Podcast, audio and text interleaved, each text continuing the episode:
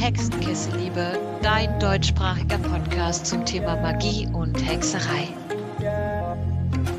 Hallo ihr Lieben und herzlich willkommen bei einer Folge Hexenkessel-Liebe Podcast. Wir haben heute das Thema mentale Magie, nein, mentale Magie, schon, schon verkackt, mentale Gesundheit und Schattenarbeit. Und ich habe zwei langjährige Freundinnen mitgebracht. Und zwar einmal die Wild and Witchy, die Chiara.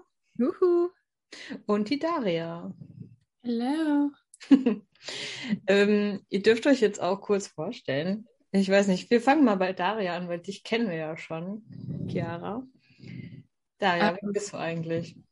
Ja, wer bin ich eigentlich? Ich bin, ähm, ich würde mich beschreiben als eine jetzt Mitte 30-Jährige mittlerweile, ach Gott, ähm, freifliegende Hexe mit äh, einer großen Liebe zu Kunst. Äh, ich bin Kostümbildnerin studierte und äh, würde mich generell als ein sehr visuellen Mensch bezeichnen. Ich bin viel im Bereich ähm, ja, Design und Kunst und so weiter tätig und habe mich gerade ein bisschen neu umorientiert in Richtung Journalismus. Genau. Und große Tierliebhaberin. Das ist tatsächlich auch ein sehr, sehr wichtiges Thema bei mir, worauf ich dann auch später nochmal eingehen werde. Also ich bin sehr viel im Tierschutz tätig, das äh, kommt noch dazu, genau. Wir kennen, also vielleicht einige von euch kennen Daria, weil ich damals mal äh, Darias, ähm, was war das, deine Abschlussarbeit? Genau, das war meine Bachelorarbeit. Die, die habe ich mal in unsere, in unsere äh, Gruppe gestellt, ja. Die war auch großartig. Ja, ja. mega gut dazu vielleicht nochmal ein ganz kleiner Abschweif ist, äh, also ich be beschäftige mich, glaube ich, auch viel, was in Richtung Magie und so weiter angeht, mit dem Thema Weiblichkeit und das äh, Frausein einfach an sich und äh, habe damals zu meinem Bachelor ja einen Abschlussfilm gedreht, wo es um die Urkraft äh, oder die ursprüngliche Weiblichkeit ging. Genau. Das war schon, das ist ein sehr krasser Film, also jetzt auch nicht unbedingt einfache Kost, aber es ähm, sehr, sehr, sehr, sehr schön und sehr sehenswert. Ich äh, verlinke den vielleicht auch einfach nochmal in der Infobox. Sehr gerne. Ja, und dann haben wir unsere gute Chiara, Wild and Witchy. Genau, ich bin die Stimme hinter dem Wild and Witchy Podcast. Und ich bin Hexe, Autorin und Coach, beziehungsweise reclaime das da gerade ein bisschen, gehe vom Coach weg zur Mentorin und Täterhealerin. Und ja, zum zum Thema heute Schattenarbeit ist halt meine Lebensessenz sozusagen. Das ist das, was alle meine Tätigkeiten als, als Hexe, als vorher als Coach, als Mentorin, als Täterhealerin ähm, komplett einfach verbindet, dieses Bindeglied dazwischen und halt, äh, Bella sagt immer, ich bin so ein bisschen masochistisch, weil sie kennt niemand anderen, der so auf Schattenarbeit abgeht als ich. Stimmt, ja. und ähm, ja, ich komme Ursprünglich habe ich in der Werbung gelernt. Ich war jahrelang in, in Druckereien oder auch in der Marketingabteilung von einem großen Elektrofachhandel tätig, bis ich dann ähm, einen Burnout bekam mit Depressionen und auch anschließenden Suizidgedanken und bin daraus dann sozusagen nochmal tiefer in die Schattenarbeit rein, habe nochmal ganz von vorne angefangen und habe dadurch mein mein Purpose gefunden, meine Berufung. Und ja, habe mich selbst dazu dann auch gefunden und auch in allen Bereichen als, als Hexe, als Mensch nochmal komplett neu kennengelernt und lerne mich jeden Tag neu kennen. Ich glaube, das machen wir alle auf irgendeine Art und Weise. Ne? So, also ich habe gestern ähm, gemerkt, dass ich acht mal acht nicht äh, fehlerfrei ausrechnen kann. Also, tja, und dann haben wir immer so die Probe gemacht und tatsächlich konnte das tatsächlich irgendwie nur ein kleiner Teil der Menschen. 1864? 64, ich habe ich hab 46 gesagt, was so natürlich total bescheuert ist. Hättest du wenigstens 42, hättest du wenigstens 42 gesagt, das wäre die Antwort auf alle Fragen gewesen. Ja, da war ich recht, richtig gewesen. Ja. Ja. Nächstes Mal. ähm, um mich jetzt natürlich noch so ein bisschen besser kennenzulernen, beziehungsweise einen kleinen Eindruck äh, auf euch zu bekommen. Ähm, Chiara, du hast ja schon die eine oder andere Icebreaker-Frage von uns beantwortet. Deshalb ziehe ich jetzt mal die härteren Geschütze raus ein bisschen. Mhm. ähm, keine Futterfragen für mich diesmal. Nee, keine Harry Potter-Frage. Aber wir können ja kurz klären, äh, Daria, was wäre dein Harry Potter-Haus? Äh, Ravenclaw auf jeden Fall. Ravenclaw. Äh, Ravenclaw. Äh, hallo? Ja, sicher. ja, alles klar. War ja Ähm, wenigstens nicht Hufflepuff. Da will keiner rein. Nein, Spaß. Sicher, dass du nach Ravenclaw gehörst und nicht nach Slytherin mit der.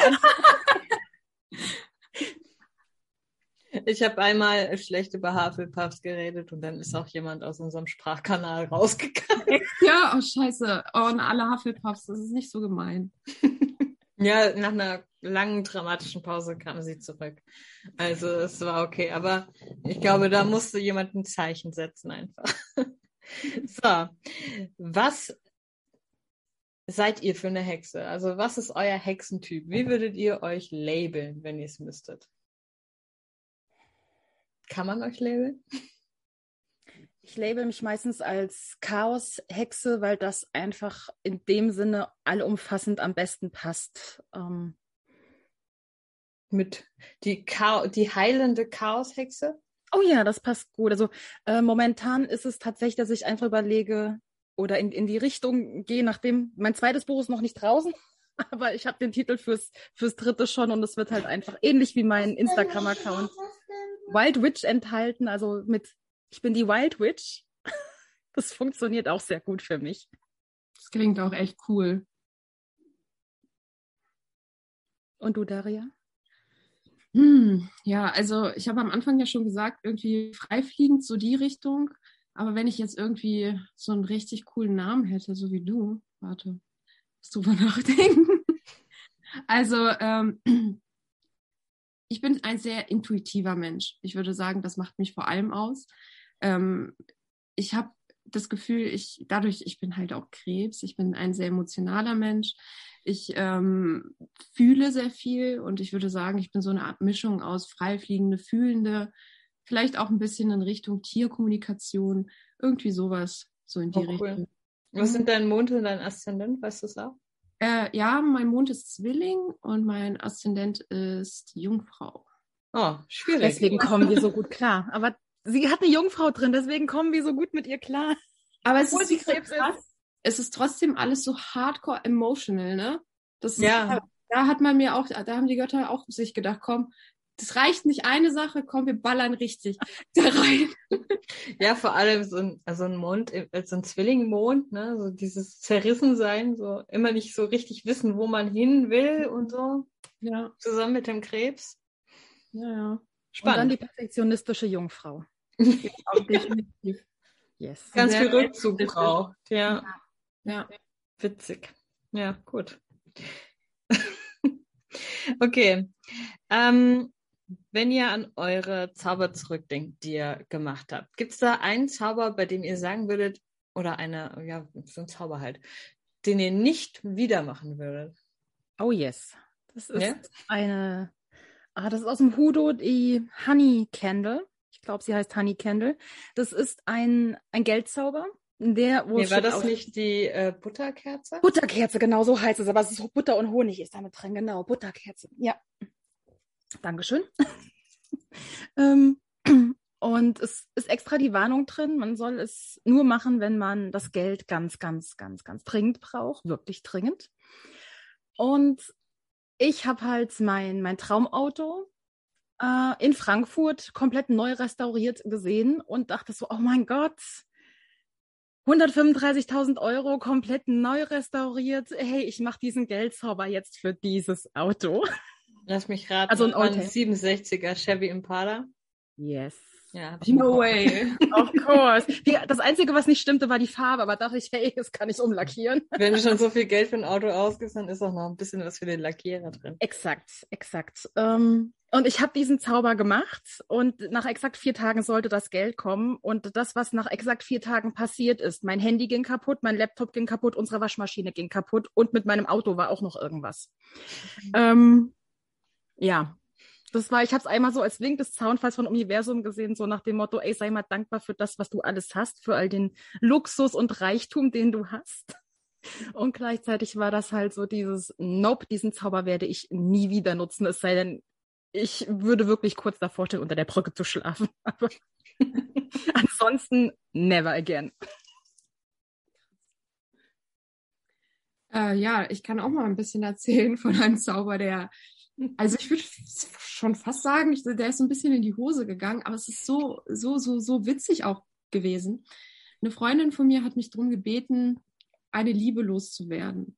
Und, ähm, und ich habe halt gedacht, na ja, komm, man kann ja so ein bisschen unter die Arme greifen ne, und ein paar Sachen ausprobieren. Da habe ich mich dazu entschlossen, so eine Art kleinen äh, Kessel zu nehmen da haben wir dann gemeinsam sozusagen den Namen verbrannt, einen Wunsch verbrannt, hatten da Kräuter und Öle und dann auch noch ähm, Wachs mit drin. Genau, und dann haben wir das alles verbrannt, äh, hat auch alles schön ge äh, ge gebrannt und ge äh, geraucht. Da haben wir gedacht, ja, yes, funktioniert, kann ja nur super werden. Die Idee war dann quasi die Reste davon äh, in einem See zu verstreuen. Ich weiß, ökologisch jetzt nicht unbedingt super, aber aber es war halt so, ähm, wir wollten das Ganze einfach versenken. Jedenfalls war es tiefster Winter. Ich wohne im Harz und es war so eisch, wirklich arschkalt, da ging gar nichts mehr. Und wir standen an diesem See, wir haben gefroren wie Sau. Wir haben versucht, diesen Wachs da rauszuschlagen und es war unmöglich, Mädels. Wirklich, das könnt ihr euch nicht vorstellen. Also wir haben wir hatten teilweise unsere Autoschlüssel genommen, um es da rauszukratzen. Es ging einfach nicht. Wir haben Steine genommen, wir haben, wir haben alles benutzt, was irgendwie im Wald war, um dieses Zeug da rauszukratzen. Es hat ungelogen über eine Stunde gedauert. Also es war wie so ein, es geht auf gar keinen Fall. Der Typ verschwindet einfach nicht. Und wir sind so völlig ausgerastet. Und dann standen wir da und waren so, das muss, das kann doch nicht wahr sein, das ist doch nicht normal.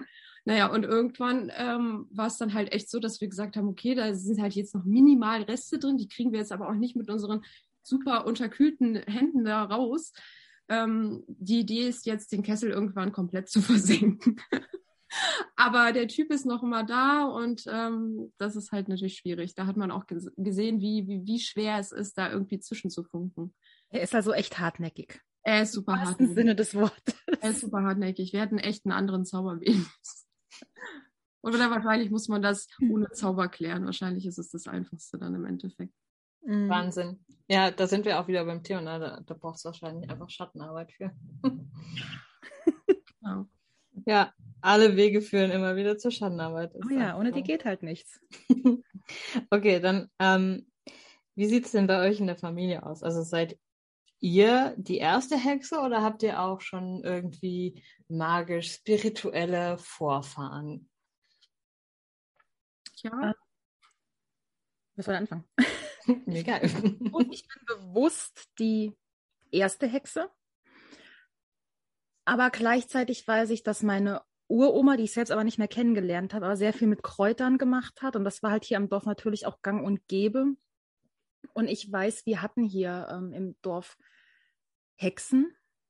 Wir hatten einen, das ist eine Geschichte, die erzählt meine Mutter, nee, gar nicht meine Mutter, die, die ähm, Gode, also die die Patentante meiner Mama erzählt die öfters, dass es hier eine ältere Frau gab, als sie ein kleines Kind war und sie hätten am Feld helfen müssen, hätten die Ochsen vor den Karren oder mit, mit, dem Ochsenkarren halt äh, das Feld, die Ernte holen müssen. Und dann wäre diese Frau ihnen entgegengekommen, auf einmal wären die Ochsen auf die Knie gegangen. Und diese Frau hätte dann danach gesagt, keine Angst, Kinder, die stehen gleich wieder auf. Und als sie vorbeigegangen ist, sind die Ochsen wieder aufgestanden. Ähm, aber das war wohl angeblich, hat die hier auch Kinder, weil sie Kinder wohl nicht mochte. Angeblich hat die Kinder dann auch hier ähm, verhext. Gegessen. gegessen. Gegessen, nicht verhext. Die eine wäre aus dem, hätte sich unterm, unterm Bett wäre die nicht mehr hervorgekommen. Und also zwei, zwei Kinder hätte die angeblich verhext. Ähm, aber ich bin mir nicht sicher, ob das wahr ist oder ob die Kinder einfach so wie in Salem es gesagt haben oder halt irgendwie ein bisschen am Mutterkorn geschnüffelt haben. I don't know. ähm, und es ist eine Hexe hier aus dem Ort. Ich, ich weiß nicht, inwieweit die mit mir, wie weitläufig die eventuell verwandt ist. Ähm, die ist in Frankfurt als Hexe verbrannt worden. Witzig, ne? Also wenn du jetzt an die ähm, an Hänsel und Gretel an die Hexe denkst, die hat ja die Kinder essen wollen. Also gehe ich mal ganz stark davon aus. Und die war auch sehr angepisst, dass die Kinder ihr Haus aus äh, Lebensmitteln gefressen hat. Also die Hallo. muss Krebs gewesen sein. Äh, nee, sorry, sorry, wenn ich mir mein Traumhaus im Wald schaffe, ja, und irgendwelche kleinen Vandal, seien wir mal ehrlich, ja, das Hänsel und Gretel, das waren Vandalen, das, das ist Vandalismus gewesen. Daria guckt so, aber die Krebse essen einfach gern. Es ist einfach Fakt. Einfach so, schmeckt ja auch, ne? Family und Essen und dann sind die happy. Ja, aber komm, wenn du dein Traumhaus hast und irgendwelche Kinder würden dein Haus essen, du wärst die Erste, die mit dem Besen hinter denen herrennen würde. Sicher, das ist ja mein Haus, wer kennt ja. das Haus? Also. Ich habe vollstes Verständnis für dich. Aber deswegen würde ich die Kinder jetzt immer noch nicht essen wollen, unbedingt, weißt du? Nee. Außerdem sind wir doch jetzt alle Vegetarier, oder? Damit das stimmt, ja. Kinder sind da sind nicht vegan oder vegetarisch, das stimmt. So, wie ist es bei dir? Ähm, also bei mir gibt es eigentlich eine ganz spannende Geschichte. Ich bin ja in Sibirien geboren, im Novosibirsk. Und ähm, meine Ur, Ur, Ur, so rum, Ur, Ur, Ur Großmutter ähm, hat in einem alten sibirischen Dorf gelebt und war dort quasi die Dorfälteste und war, wurde, so wie es nicht, also wie es halt früher war, waren die Frauen, die ein bisschen älter waren, waren quasi fast schon die Führungskraft des Dorfes sozusagen. Und alle gingen immer zu ihr hin und haben ähm, um Erlaubnis na, nach Dingen gefragt oder um Rat gefragt und so weiter. Ähm, davon hatte mein Vater mir erzählt, weil das halt immer so über Generationen weitergereicht worden ist, die Geschichte.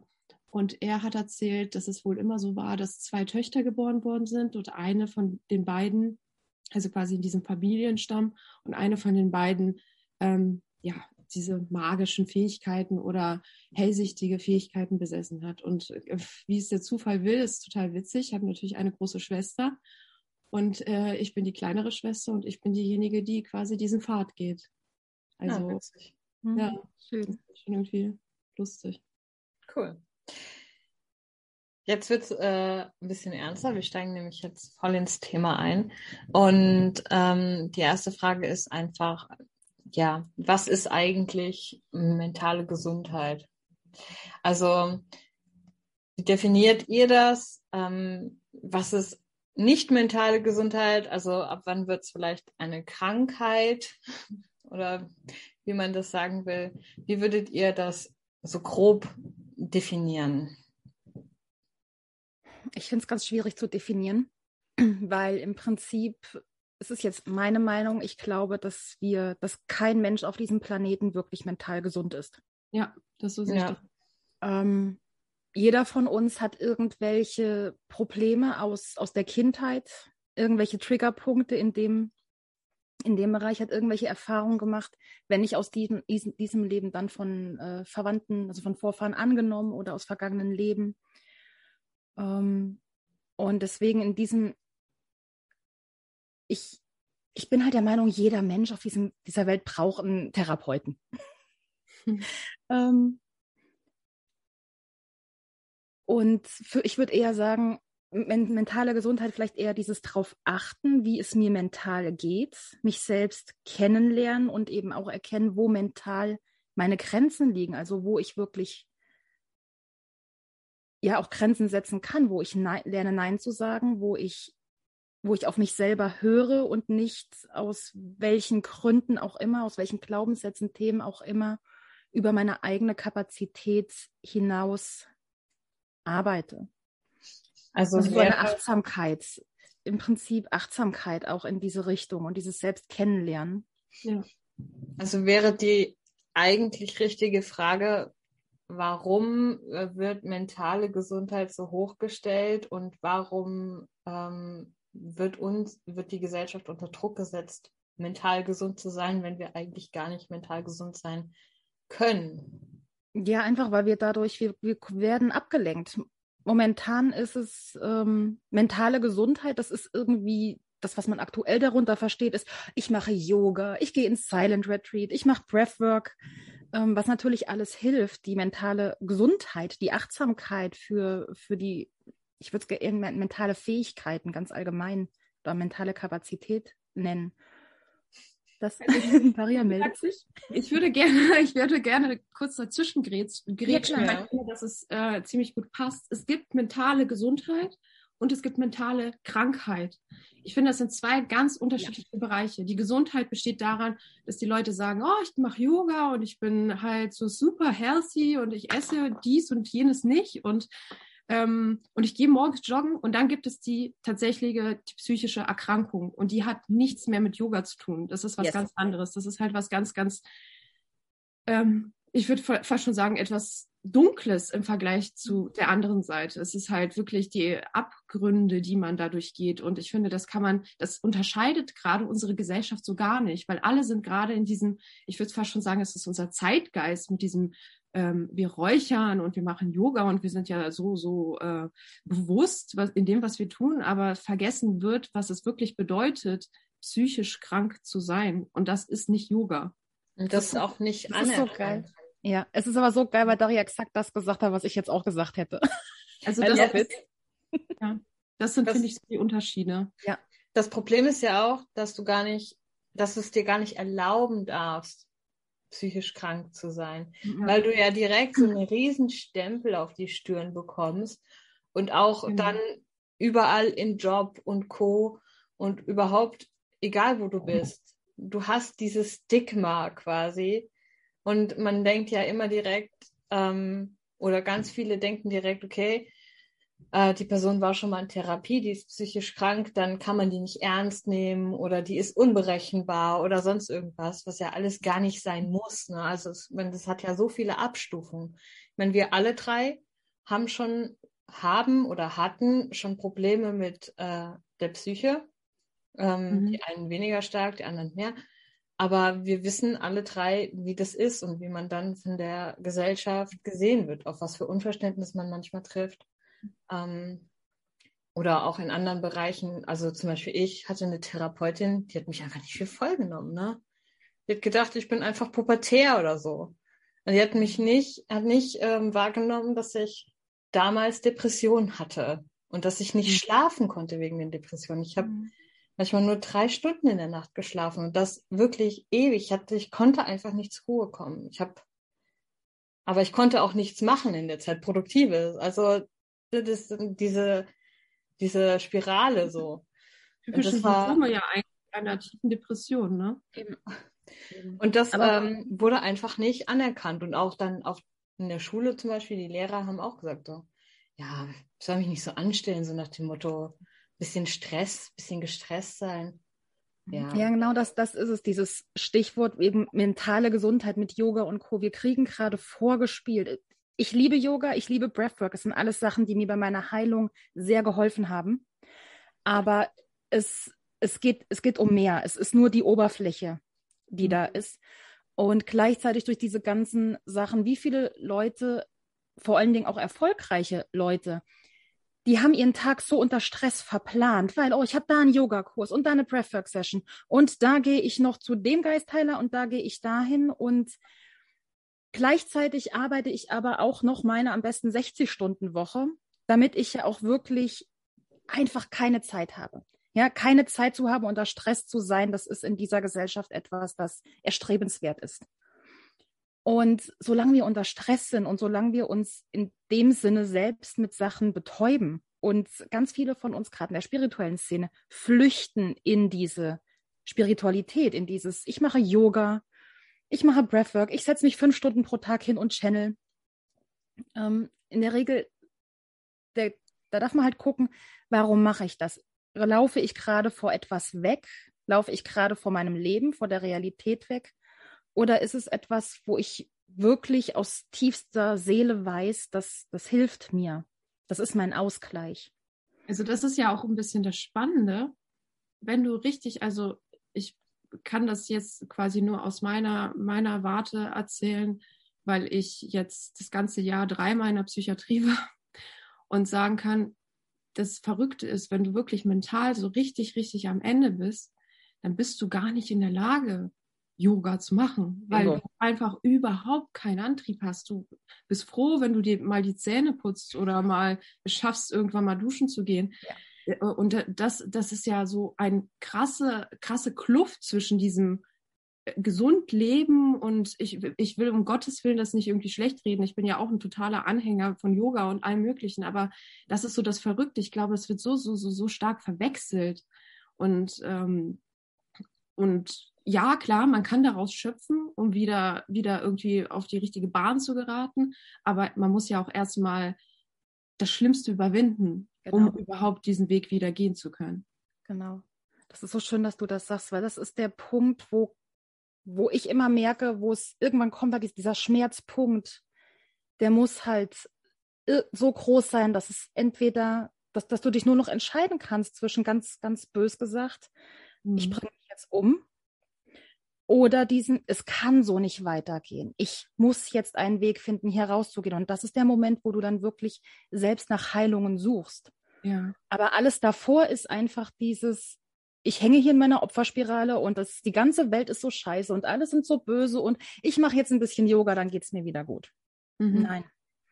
Und halt diese, die, diese Tiefphase des, ich, ich kann die Erfahrung da genau wie du teilen, das ist der Punkt, wo man tagelang oder wochenlang das Bett nicht verlässt. Mhm. Wo man teilweise auch, ähm, das war so einer meiner Tiefpunkte, was ich erst nachher in der Reha verstanden habe, als ich mit anderen Betroffenen gesprochen habe, dass es normal ist, dass du nicht mehr weißt, wie du dir die Socken anziehst. Mhm. Dass es normal ist, dass du, ähm, dass du nicht mehr weißt, wie du jetzt gerade ins Geschäft gekommen bist, vorausgesetzt, du bist überhaupt in der Lage, einkaufen zu gehen. Und das sind so Sachen, also das De äh, Depressionsdemenz wird das auch ganz gern genannt. Mhm. Ähm, sagt dir kein Arzt. Sagt dir absolut kein Arzt, dass das normal ist und dir geht es eh schon scheiße, weil du bist nicht leistungsfähig. Mhm. Und hast, denkst dann noch, oh mein Gott, wie, wie bin ich hier ins Geschäft gekommen? Wo, was wollte ich hier? Warum habe ich den, den Herd angelassen? Das, du kommst doch nicht automatisch in diese Spirale, wo du dich noch weniger wertvoll fühlst. Ja, auf jeden Fall. Und dass das halt etwas Normales ist, dass das zum Krankheitsbild, auch dass du nicht schlafen kannst, dass du super krasse Albträume hast sagt dir kein Arzt. Also mir hat es keiner meiner Ärzte ähm, gesagt. Ich bin jetzt beim dritten, wenn ich die aus der Reha weglasse, bin ich gerade beim dritten äh, Psychiater. Und das ist der erste, wo ich sagen kann, der sieht mich. Hm. Bei mir zum Beispiel war es so, ähm, ich habe alles gekonnt. Ich konnte mein Zimmer aufräumen. Ich meine, ich war damals ja noch recht jung. Und allgemein, deswegen wurde ich schon nicht ernst genommen, weil man dachte so, ich will vielleicht nur Aufmerksamkeit oder sowas. Ähm, und ich bin ganz normal in die Schule und alles und ich bin krank geworden. Also bei mir kam das durch körperliche Sachen. Und ich bin so oft so schwer krank geworden. Ich habe die abstrusesten Dinge gehabt. Ich habe Röteln einfach bekommen. Ich sah aus so wie so ein Leprakranker am ganzen Körper, wirklich überall. Und irgendwann hat mein Hausarzt gesagt, ähm, Sie sind gerade 18 oder 17 oder wie alt ich da war. Das ist nicht normal. Sie sind ein fitter junger Mensch. Ähm, wie geht's Ihnen denn psychisch? Und ich habe gesagt, naja, ich bin halt ein bisschen gestresst. Ich kann nicht gut schlafen. Und der hat mich dann ähm, an, eine, ähm, an einen Psychiater überwiesen. Und äh, dann habe ich so eine ambulante Gesprächstherapie bekommen. Und ich habe gedacht, okay, dann äh, wurde mir Burnout quasi diagnostiziert und ich habe gedacht, hm, nee, okay, Burnout, dann mache ich jetzt eine Pause und dann steige ich einfach wieder ein. Mhm. Und ja, das ging dann weg und ähm, ich hab, war nicht mehr krank, ich war wieder okay und mir ging es auch wieder gut. Ich konnte wieder schlafen und alles und dann bin ich wieder in die Schule reingestartet, neu. Und ungefähr nach einem halben Jahr ähm, habe ich dann Kopfschmerzen bekommen. Ich habe jeden Tag unfassbar starke Kopfschmerzen gehabt, ähm, so dass sie mich sogar zu einer Hirnstrommessung geschickt haben, zu einem MRT, ob ich vielleicht einen Hirntumor habe oder sowas. Und nee, es war wieder das Burnout, das wieder rausgekommen ist. Mhm. Und ich habe dann wirklich sehr starke äh, Schmerztabletten bekommen und so weiter. Ähm, und ich habe, das war so dieser Moment, ich saß im Unterricht und ich saß in der ersten Reihe in der Mitte, also es ging nicht besser, ne? Und die hat vor mir geredet, aber ich war wie in einer Blase. Mhm. Also ich habe sie nur verschwommen wahrgenommen, auch den Rest. Ich konnte nichts hören. Es war wie, als ob ich unter Wasser bin. Ja. Und so bin ich wirklich jeden Tag in diese Schule gegangen. Bis Das, das nennt sich übrigens derealisieren, was ja. passiert ist. Ja. Das ist, wenn du einfach gar nichts mehr aufnehmen kannst. Und das war der Moment, wo ich dann gesagt habe, okay, dann, dann muss ich es jetzt lassen. Es geht nicht mehr anders. Ähm, ich habe dann diese Schule abgebrochen und ab da ging es mir gut. Und seitdem, ich habe dann noch zwei Jahre gebraucht, um wirklich letztendlich aus den Depressionen wirklich rauszukommen. Mhm. Ähm, aber ich habe es geschafft und seitdem geht es mir auch wieder gut. Aber ähm, so dieses, dass es sich auch so körperlich auswirken kann und dass man aber trotzdem nicht ernst genommen wird, ne, das war schon eine krasse Geschichte. Wir hatten vor ein paar Wochen ja schon mal drüber gesprochen, dass du im Endeffekt, wie ich auch, dieses High-Functional Burnout oder High-Functional Depression hast, wo das, was einer der Gründe ist, warum die meisten Depressionen nicht diagnostiziert werden. Weil wenn du das hast, du bist arbeitsfähig in dem Sinne, bis zu einem gewissen Grad. Du, auf deiner Arbeit kriegst du alles hin. Mit der Zeit schleichen sich mehr Fehler ein. Das war bei mir nachher so. Aber du kommst heim und das war's. Daheim ist der Zusammenbruch.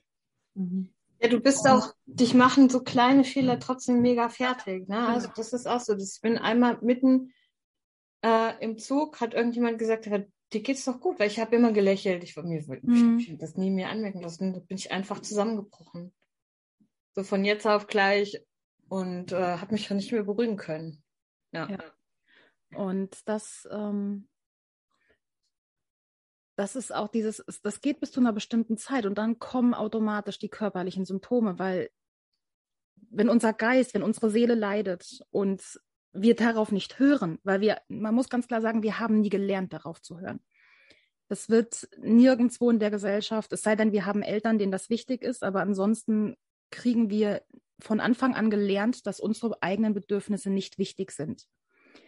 Und dadurch nehmen wir die auch nicht ernst und wahr und machen einfach weiter und machen einfach weiter. Und dann haben wir um uns rum all die anderen Leute im gleichen Alter, die auch eigentlich die ganze Zeit nur jammern, wie müde sie sind. Ähm, und es ist halt normal. Wir denken in dem Moment, für den anderen geht es genauso, das ist halt normal so. Es, es gibt ja auch diesen Meme, äh, erwachsen werden ist, wenn du dauernd müde bist und anderen Erwachsenen erzählst, wie müde du bist. Ähm, Ja, ist irre, oder? ja, ganz, ganz krass. Und wenn wir da halt aber nicht drauf hören, dann kommt halt, dann kommen die körperlichen Symptome, weil auf die körperlichen Symptome hören wir. Mhm. Aber das ist halt echt schon, das ist der Schuss vor den Bug. Wenn sich das, wenn wir die ersten körperlichen Symptome haben, dass wir nicht, teilweise nicht mehr richtig sprechen können, manchmal auch. Also manche verlieren ihre Stimme, manche verlieren die Fähigkeit zu greifen, ähm, bekommen neuronale Erkrankungen. Also das ist wirklich, das, du kannst alles davon kriegen. Je nachdem, wo dein Körper halt denkt, okay, damit könnte mein, mein Mensch jetzt gerade mal merken, dass mit uns was nicht stimmt, dass wir hier ein bisschen Ruhe und Aufmerksamkeit brauchen. Ein Bekannter von wirklich- uns zum Beispiel, der hat ja seinen ähm, Gleichgewichtssinn verloren. Genau, genau. Und es ist einfach irgendwas, bei, bei mir fing es an, das war die erste Januarwoche 2018. Ich war nach, ähm, ich war die erste Woche alleine in der Firma. Und den Freitag bekam ich mit, dass ich einen Fehler gemacht hatte. Und den Samstagmorgen bin ich in der Wohnung von meiner Mutter zusammengebrochen und war nur noch am Heulen. Ich wäre den Montag wieder gegangen.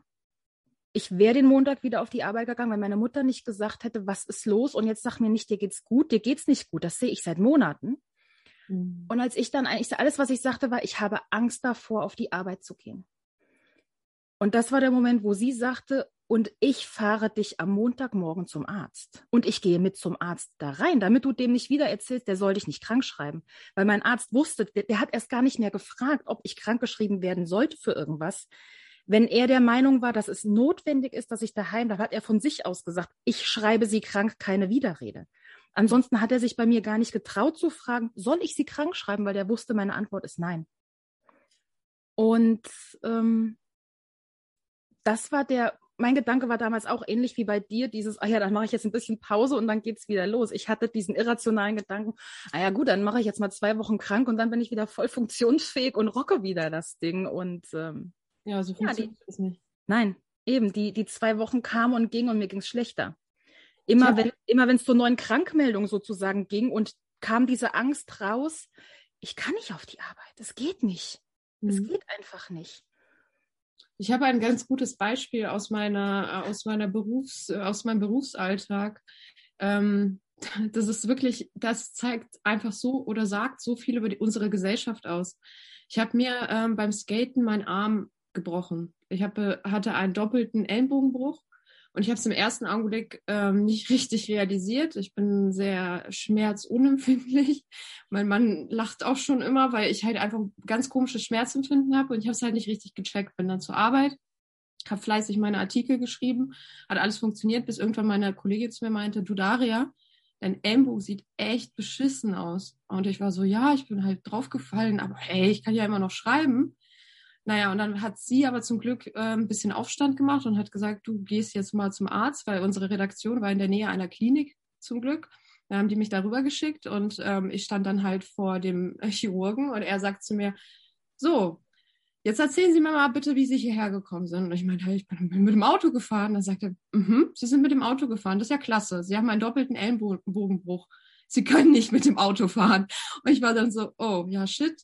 Und habe dann halt in der Redaktion sofort Bescheid gesagt, habe gesagt, mein Ellenbogen ist gebrochen, äh, muss operiert werden, kommen Schrauben rein, alles, alles, was geht. Und die waren dann gleich so, krass, oh, du bist so krass, du hast weitergearbeitet.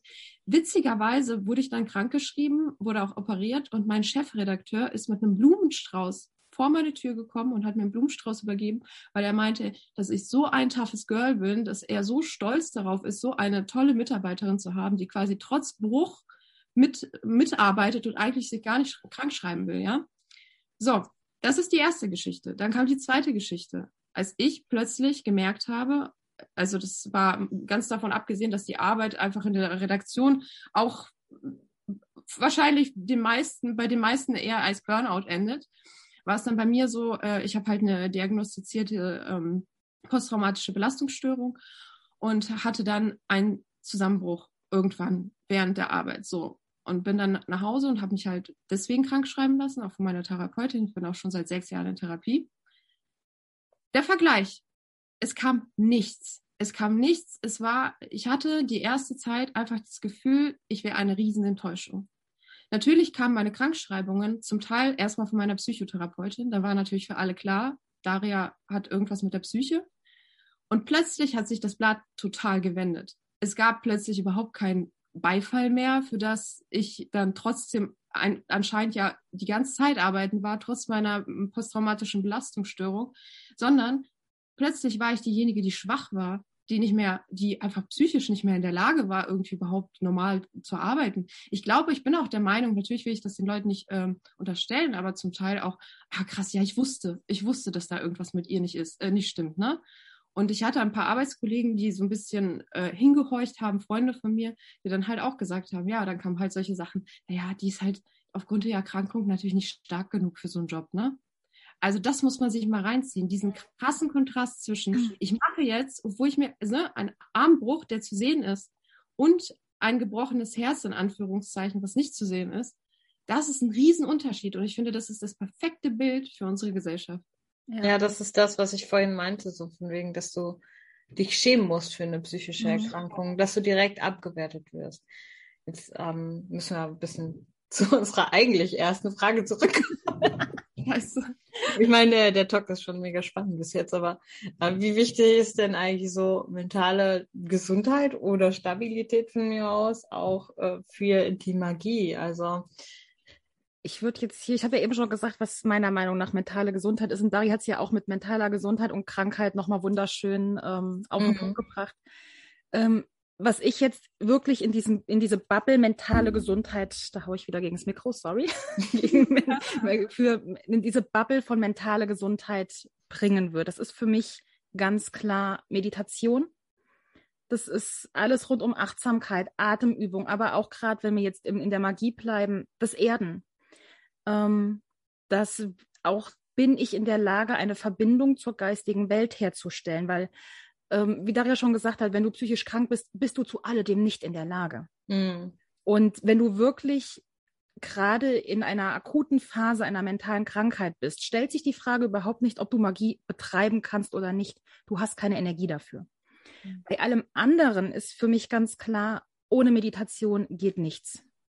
Es ist halt die Frage, also wo fängt es dann an, eine psychische Krankheit zu werden? Ne? Also sind das schon, es gibt ja auch Leute, die einfach hormonell zum Beispiel, gerade mhm. Frauen, einfach manchmal depressive Phasen haben. Das muss aber ja jetzt nur nicht unbedingt eine richtige psychische Erkrankung sein. Das kann ja auch hormonell bedingt sein. Ähm, da können wir nachher auch noch mal gern fast zu aufmachen über den weiblichen Zyklus. Ja, der macht schon viel und mit wie uns. Der, also. weil, äh, weil ich war früher auch fest der Meinung, dass dann da diese Depressionen sind, bis ich mich mit der Weiblichkeit ähm, ich meine, da kann Daria auch noch ganz viel zu sagen, auseinandergesetzt habe und mich ausgesöhnt habe, weil auch das muss man sagen, unsere Gesellschaft ist von der männlichen Energie, von der Leistung, von Druck geprägt. Wir haben keinen Platz für das, den Flow, für das Sein, für das im Moment Sein, für die Emotionen, was die weibliche Energie repräsentiert. Ja. Und ähm, was glaubst du, warum so viele Frauen ein äh, PTBS, nach Quatsch, PTBS, ähm, PMS haben. Ja. Das ist, PMS ist im Endeffekt eine in Anführungszeichen Krankheit, die von Ärzten diagnostiziert wurde, weil sie keine Lust hatten, den, sich mit den Frauen auseinanderzusetzen, um zu gucken, warum haben die denn jetzt gerade so diesen, diese Schmerzen?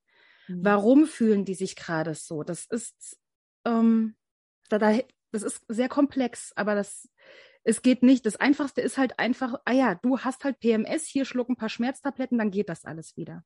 Ja, sowieso. Dass da aber eben psychische Teile dahinter stehen, dass da dieses sich erlauben, auszuruhen.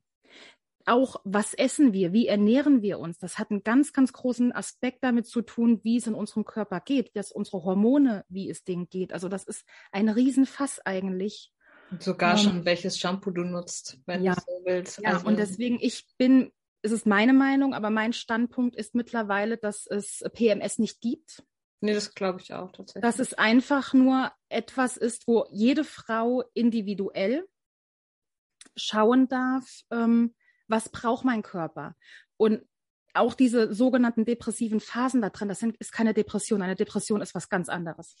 Ja, schon, aber manche nehmen das schon so wahr. Die also, nehmen es so wahr. Und das ist für mich einfach nur, weil bei mir kam es dann auch einfach, es, es gibt Phasen und ich merke es ganz besonders im Winter, also in der Zeit, wo ich meine Periode habe, dass ich mich zurückziehe. Wo ich sehr bei mir bin, wo ich früher gesagt habe, oh, mir geht's nicht so gut. Mir geht's nicht so gut. Ich bin ein bisschen verstimmt, ich bin ein bisschen depressiv und mittlerweile ist mir einfach klar, Nein, ich bin in meinem Winter. Ich ziehe mich jetzt in meine Höhle zurück. Ich sammle mich sozusagen. Ich komme bei mir an und danach starte ich wieder neu, weil danach kommt der Frühling und dann habe ich automatisch wieder Energie. Es geht auch um den eigenen Energiehaushalt. Mhm. Und wir sind halt neigen der Gesellschaft halt dazu zu sagen, wenn es uns mal nicht so, wir sagen, es geht mir nicht so gut, wenn wir uns gerade nicht zu 100 Prozent Leistungs, äh, in zu 100 Prozent Leistung bringen können. Mhm. Dann ist es, mir geht's gerade nicht so gut.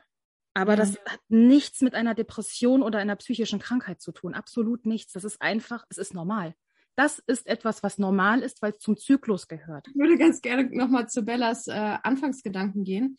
Und zwar ähm, dieses, wo fängt eine psychische Erkrankung überhaupt an? Ich finde, das ist eine ganz, ganz tolle Frage, weil man denkt, da müssen jetzt irgendwelche verrückten Zeichen sein oder du musst eine Diagnose bekommen, weil dann bist du erst psychisch krank. Meiner Meinung nach, und ich glaube, so geht es auch vielen, die eine wirklich schwere psychische Erkrankung durchhaben, ist, wenn du, sobald du auf dich hörst, egal in welchem Zustand, wie alt du bist, ne, wo du herkommst, was auch immer, sobald du merkst, irgendwas verändert sich in mir, irgendwas verändert sich in mir, irgendwas wird ein bisschen düsterer oder keine Ahnung was. Ich finde, es ist so subjektiv, ähm, dass man nicht pauschal sagen kann, der ist psychisch krank, der ist nicht psychisch krank, das ist alles totaler Schwachsinn. Es geht eigentlich nur darum, dass du für dich selbst deinen Alltag managen kannst. Und sobald du es halt nicht mehr kannst oder merkst, dass du Schwierigkeiten dabei hast oder überfordert bist, dann würde ich sagen, kann man wirklich anfangen, wirklich an seiner Psyche zu arbeiten. Und das mhm. ist so subjektiv, deswegen würde ich da gar, gar nicht so drauf antworten, so ab dann ist es eine psychische ja, Erkrankung, sondern du, du fühlst, du musst lernen, dich zu fühlen. Und wenn du das schaffst, dann erkennst du auch, was die Probleme sind. Thema Schattenarbeit zum Beispiel. Ja. Ja, vor allen Dingen, wenn du mittendrin bist oder halt dann nachher schon wieder raus bist, sozusagen auf dem Weg der, der Heilung, ich nenne es gerne Weg der Heilung, auch wenn man Heilung ja offiziell nicht sagen darf, weil es ja ähm, nicht mal Ärzte dürfen sagen, dass es Heilung gibt. Ähm, ja, wir, wir reden dann von, der, von diesem spirituellen von Heilung. Genau, wir reden, wir reden allgemein vom Weg, weil die, die Heilung, das ist nicht, du bist nicht von, genauso wie du, so wenig du von heute auf morgen krank bist, genauso wenig bist du von heute auf morgen gesund. Das ja. ist ein Weg. Das ist ein Weg. Und rückwirkend weiß ich für mich mittlerweile, dass es grob anderthalb bis zwei Jahre bevor ich das Burn, bevor ich einen Zusammenbruch hatte, fing es an bei mir. Das kann ich jetzt sagen. Ich habe es damals aber nicht erkannt, weil ich damals keine Ahnung hatte, was mir wichtig ist. Ich hab, wusste nicht, wie ich auf meinen Körper höre, weil ich war ja im Stress. Ich hatte ja gar keine Zeit dazu. Mhm. Das ja. ist wieder der Punkt, wo ich dann gehe, diese mentale Gesundheitsbubble mit Yoga, Meditation und Co. Wenn man es nicht nutzt, um sich abzulenken, hilft das, um bei sich einzuchecken, um zu gucken, okay, wie geht es mir? Und dann halt wirklich achtsamer damit ist und früher erkennen kann, irgendwas stimmt jetzt hier nicht, irgendwas verändert sich. Heute musst du ja sogar noch Abstufungen machen. Es gibt die Leute, die leben das komplett, ja. Die sind da drin in ihrem Yoga und Saftkur und was weiß ich. Dann gibt es die Leute, die machen das, um sich abzulenken. Und dann gibt es noch die Leute, die machen das vielleicht auch einfach nur, um ein bestimmtes Image rüberzubringen ja. von sich selbst. Also dann, ja. Aber wie. Was sind wir bei der Schattenarbeit bei den Masken, die wir tragen? Ja. Wie, wie ist das eigentlich? Also wir alle waren jetzt oder sind, je nachdem, psychisch krank gewesen oder sind es. Ähm, wie wirkt sich oder wie hat sich das, naja, also ich muss immer, in, also ich sage jetzt einfach mal, wie wirkt sich, ähm, aber es kann ja auch im Jetzt sein, wie wirkt sich das auf die magische Praxis oder auch das magische Erleben aus? Ne? Also gerade wenn man eben, wie du das ja eben gesagt hast, in dieser Bubble drin ist, dann kann man nicht so viel wahrnehmen. Ne? Also, wie war das bei euch? Als ihr jetzt akut in einer sehr schlechten Phase wart? Also habt ihr da überhaupt noch die mentale Kapazität für Magie gehabt oder so? Also Nein. oder konntet ihr überhaupt noch diese Energien fühlen oder überhaupt auch dankbar dafür sein? Nein. Also bei mir war es so, da jetzt auch schon gesagt, bei mir war dieses überhaupt aufstehen, überhaupt ähm, ja, Zähne putzen, Haare kämmen, vielleicht ein bis zweimal die Woche oder eine, jede, jede bis alle zwei Wochen duschen, das war eine Herausforderung. Und da, ich habe an alles gedacht, aber nicht daran, ob ich jetzt gerade magisch arbeiten kann. Das, das war so mein kleinstes Problem in dem Moment einfach. Weil allein dadurch, dass, dass also bei mir war es einfach so, dadurch, dass ich unfähig war zu arbeiten, sind bei mir ganz, ganz viele Ängste hochgekommen ganz, ganz viel mit Leistungsdruck, mit, oh mein Gott, ich werde meinen Job verlieren, ich werde, äh, ich bekomme Hartz IV, ich werde einsam und allein unter einer Brücke sterben. Das war mein Grundszenario, was immer wieder in verschiedenen Varianten kam. Ähm, und dann war es bei mir auch so dieses, ich habe mich abgeschnitten gefühlt, abgeschnitten von mir selbst, aber dadurch auch von der ganzen Welt. Also dieses ein ganz, ganz krasses Gefühl von Einsamkeit und dass ich in meiner Bubble sitze und es, es gibt nur mich und meine Ängste, meine Sorgen, meine Zweifel, meine Probleme, aber alles andere drumrum. Ähm, wenn ich davon was wahrgenommen habe, war es, dass es mir wahnsinnig Angst gemacht hat, dass es mich überfordert hat und dass ich auch einfach nur in dieser kleinen Bubble in, in meinem Bett unter der Bettdecke liegen wollte, nichts sehen, nichts hören, weil ich mit meinen eigenen Gedanken und Emotionen schon so ausgelastet war, dass einfach keine Kapazität mehr für was anderes da war. Hm. Also ich muss sagen, bei mir, also im Großen und Ganzen magisch arbeiten war halt nicht so richtig drin natürlich. So, also dieses Jahr bestand bei mir, also ich kann es jetzt quasi anhand des schlimmsten Zusammenbruchs, den ich jemals hatte, so ein bisschen erklären. Und da würde ich sagen, dass das magische Arbeiten wirklich sehr zu kurz gekommen ist. Aber es gab Momente, in dem ich das Gefühl hatte, also wirklich, wo ich richtig am Ende war und ähm, viel auch mit Suizidgedanken zu kämpfen hatte, hatte ich immer das Gefühl, ich habe eine schützende Hand über mir. Also immer wenn es irgendwie kurz und knapp davor war, dass es wirklich nur noch bergab ging, gab es wie so eine Art Zeichen oder irgendwie sowas, was zu mir kam, um mich ähm, daran zu erinnern, dass irgendwas da ist, was mich schützt.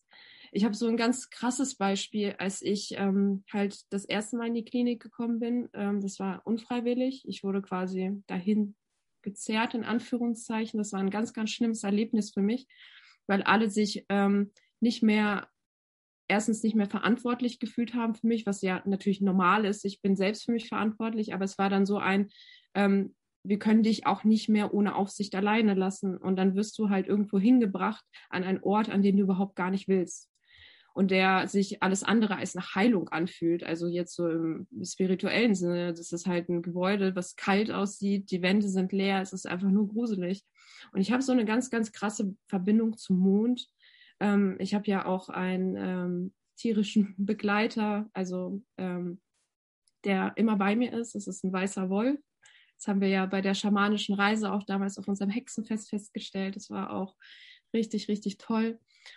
Und, ähm, und es gab immer dieses Mond-Wolf-Ding bei mir. Es war immer so eine, so eine ganz krasse Mischung. Und als ich dann quasi mein Zimmer bekommen habe in der Psychiatrie, bin ich rein. Ich war heulend, wirklich. Ich habe geheult. Mir kam die Rotze aus der Nase. Ich bin in dieses Zimmer rein. Und ihr glaubt nicht, was an der Wand hing. An der Wand hing ein großer Mond. Wow. Ein Gemälde von einem großen Mond. Und ich stand davor und ich war perplex. Also es war wie so ein What the fuck. Und also wirklich alles war kahl in diesem Gebäude. Es war nichts, wenn da, wenn da Bilder hingen, dann waren das irgendwelche super hässlichen ähm, kitschigen Blumen, die noch gruseliger in so einem Ambiente wirken, als sie eigentlich an sich schon gruselig sind. Und dann hing einfach in meinem Zimmer dieser Mond. Und ihr glaubt nicht, aber ich bin in diesem Augenblick plötzlich ganz, ganz ruhig geworden und habe mich hingesetzt und musste erstmal durchatmen. Das, also ist, wenn das nicht irgendwie etwas von oben war, was mich ge geschützt hat, mhm. in Augenblick, dann weiß ich auch nicht weiter. Also das, also solche, solche Dinge, solche Dinge kann ich berichten. Aber nichts, was von mir ausging, weil ich so energielos war. Aber irgendwas von oben, ob es das Universum ist oder ob es die Götter sind, die mich geschützt haben. Irgendwas hat mich geschützt.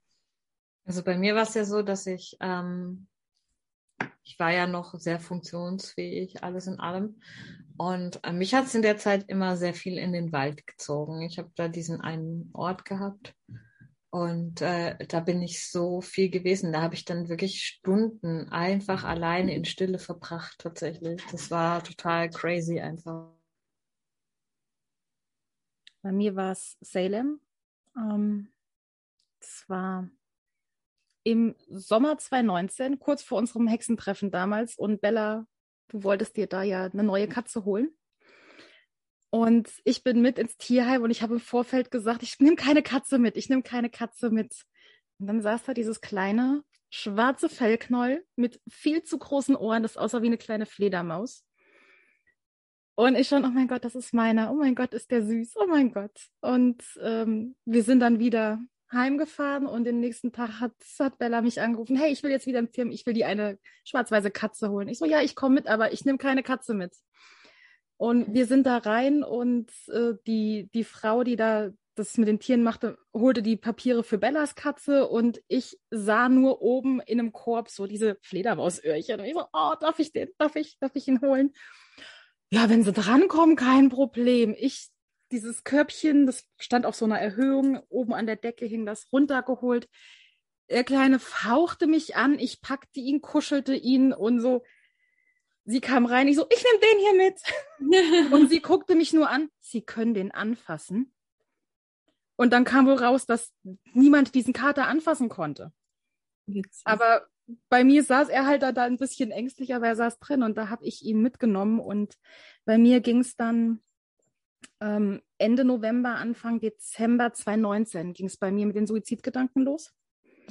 Ähm, nachdem wir halt ein riesiges Drama im Freundeskreis hatten und äh, mir dann eben von jemandem, der mitbekommen hat, dass ich Anfang des Jahres halt das Bett nicht verlassen konnte, äh, der mir darüber Vorwürfe gemacht hat und halt ganz, ganz viele Sachen einfach an den Kopf mir geschmissen hat, wo es bei mir so war, so, ey, wenn jetzt meine engsten Freunde äh, mich so hassen, ja, dann brauche ich auch nicht mehr hier zu sein. Und dann kickte bei mir rein, ich kann mich nicht umbringen. Ich habe Salem. Ich will nicht, dass Salem zurück ins Tierheim muss. Meine Mutter kann sich um den nicht kümmern, weil der ist so auf mich fixiert.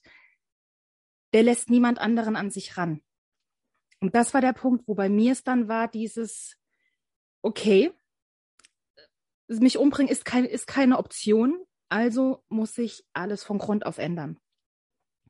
Wir müssen an dieser Stelle einfach mal sagen, ähm, falls ihr zuhört und euch geht es irgendwie schlecht, ähm, ich werde euch in der Infobox äh, eine Nummer oder mehrere Nummern ja, reinschreiben, die ihr anrufen könnt, wenn ihr das Gefühl habt, es geht nicht mehr weiter. Also sucht euch bitte Hilfe und macht es nicht mit euch selbst aus. Ja, das ist wirklich ja, das Auge. Sehr geil, ja. Genau. Ich habe dich jetzt natürlich rausgerissen, aber Nein, wir müssen auch ein bisschen vorankommen. Irgendwie, wir kommen. Ja. Es ist okay, dass das passt. Es kommt, kann später dann damit reinkommen. Habt ihr ähm, während eurer, ähm, ja, währenddem auch Psychopharmaka nehmen müssen? Und wenn ja, wie hat sich das denn auf eurer, auf euer magisches Erleben ähm, ausgewirkt? Vielleicht muss man noch mal kurz sagen, äh, wenn ihr eine depressiv, wenn ihr depressiv seid, wenn ihr psychische Probleme oder Erkrankungen habt, ihr müsst natürlich nicht praktizieren. Das ist jetzt kein Anspruch, den man haben muss. Es geht nur darum, wie sich das allgemein auf diese Praxis auswirkt. Ja. Also wie ist es mit Psychopharmaka? Musstet ihr da schon mal welche nehmen? Ich habe mit, als ich 18, 19 war, nee, ich war doch 18, 19, als ich meine Abschlussprüfung zum Mediengestalter gemacht habe, da habe ich mir freiwillig Psychopharmaka verschreiben lassen weil ich ähm, damals einfach fokus, ich, ich wollte, ich musste fokussiert sein. Ich weiß heute, das war schon eine Phase. Was heißt eine Phase? Das war der erste Punkt, wo ich wirklich mal mit Depressionen in Kontakt kam. Ich habe es damals aber einfach nur als, ich habe halt Stress, ähnlich wie du damals äh, gesehen. Und habe mich ähm, hierbei diesmal die erste Zeit ganz bewusst gegen Psychopharmaka entschieden, weil mir nicht gefallen hat, wie es mir beim letzten Mal damit ging dass ich nämlich, ich, ich war zu dem Zeitpunkt zu einem Punkt, wo ich, wenn ich Psychopharmaka nehme, fühle ich gar nichts mehr. Und ich war gleichzeitig schon an einem Punkt, wo ich sagte, ich fühle lieber Schmerz, als dass ich gar nichts fühle. Dieses Nichtsfühlen, keinerlei Emotionen zu haben, war für mich schlimmer, als den ganzen Tag äh, vereinfacht gesagt traurig zu sein. Mhm.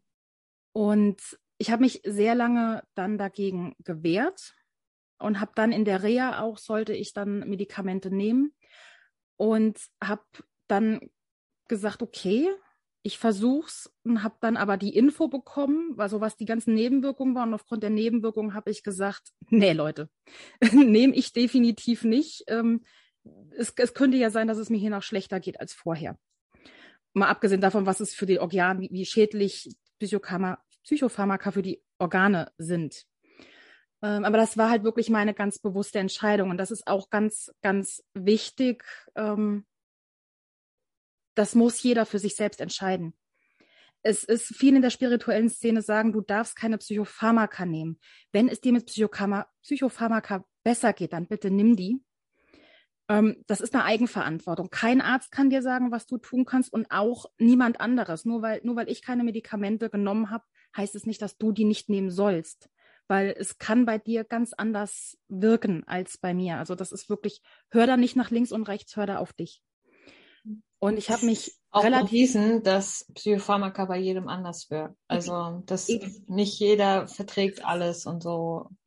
Das ist es. Und ich habe dann nachher mit dem zweiten, beim zweiten Therapeut habe ich dann, weil er mich dann einweisen lassen wollte, ich hatte äh, einen Termin bei ihm und hatte vor der Praxis fast einen Autounfall. Mir hat einer die Vorfahrt genommen und wäre dann genau mir frontal in die Fahrerseite rein. Und ich bin halt bei ihm in die Praxis und war total am Heulen.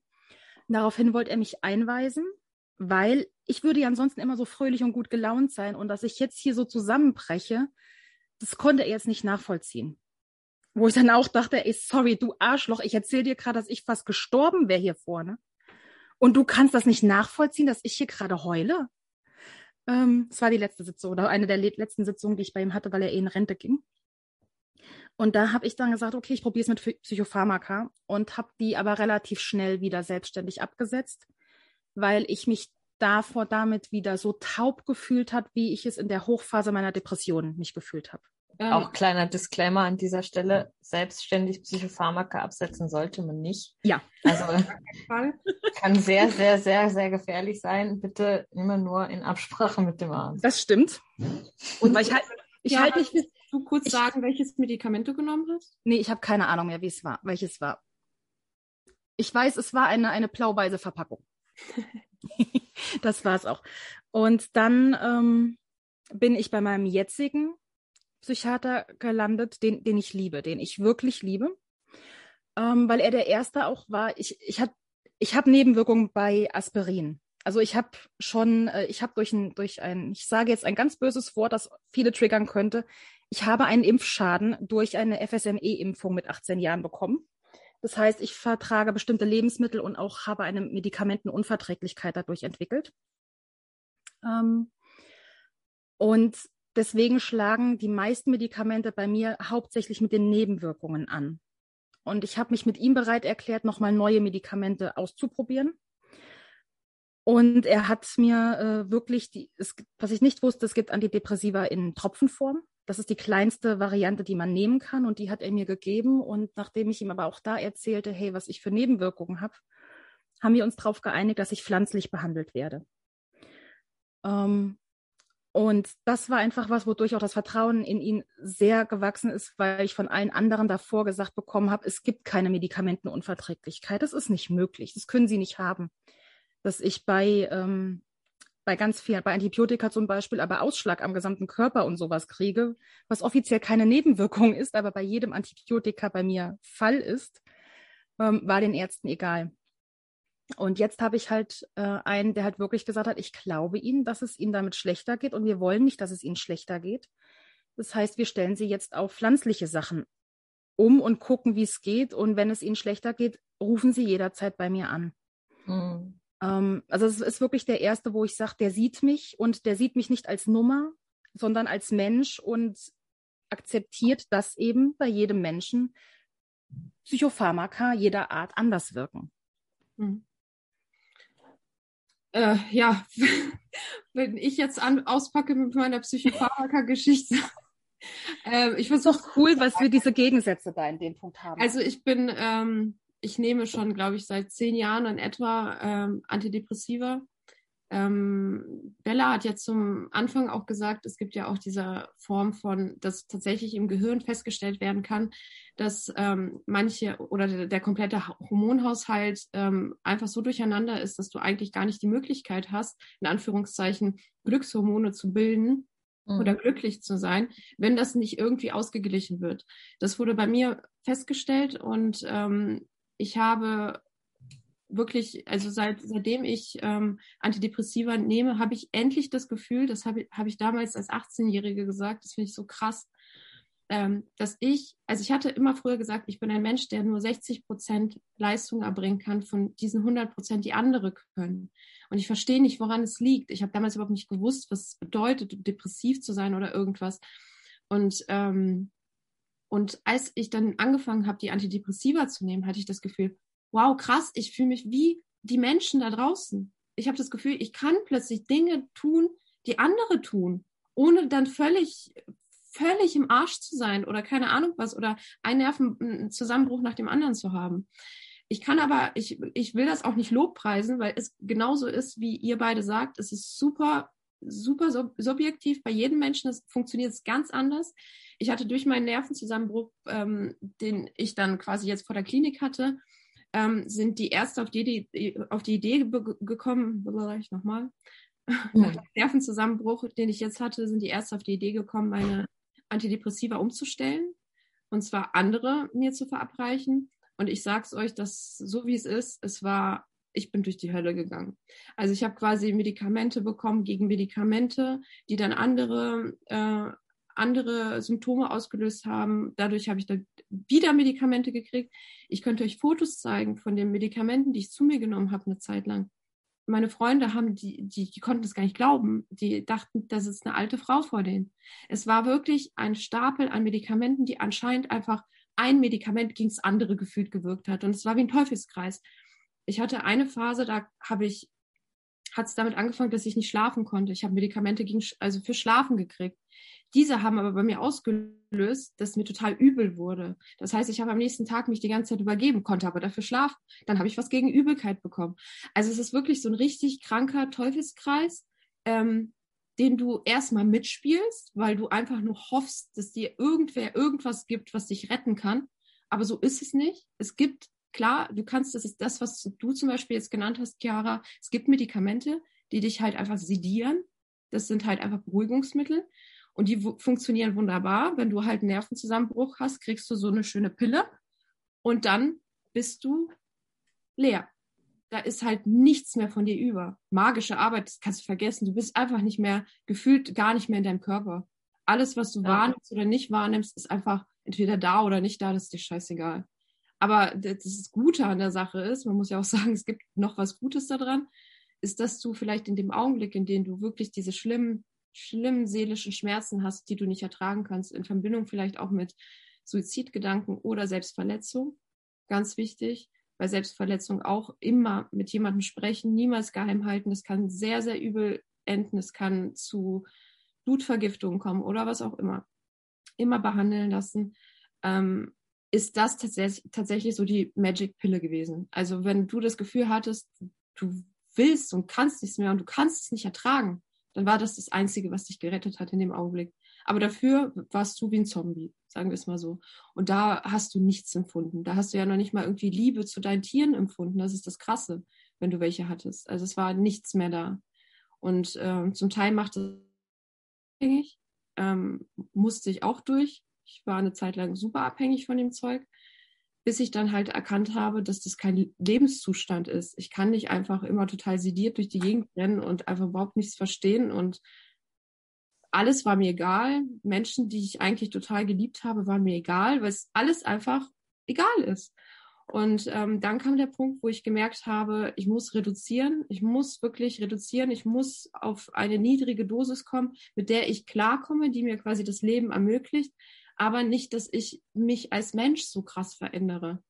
Und das war dann halt auch der Punkt, wo ich angefangen habe, wieder mit Magie mehr zu arbeiten, mich wieder ein bisschen reinzufühlen in meine Seele, ähm, Zustände auszuhalten, die ganz schlimm für mich sind, aber durch Ruhe und vielleicht Atmen das wieder ne, wegzukriegen. Und äh, momentan bin ich Gott sei Dank wieder auf einer sehr, sehr geringen Dosis und habe halt diese ähm, diese Beruhigungsmittel wirklich, wirklich nur im Notfall und dann halt auch nicht dann wochenlang, so wie ich es eine Zeit lang gemacht habe, sondern nur für eine kurze Zeit.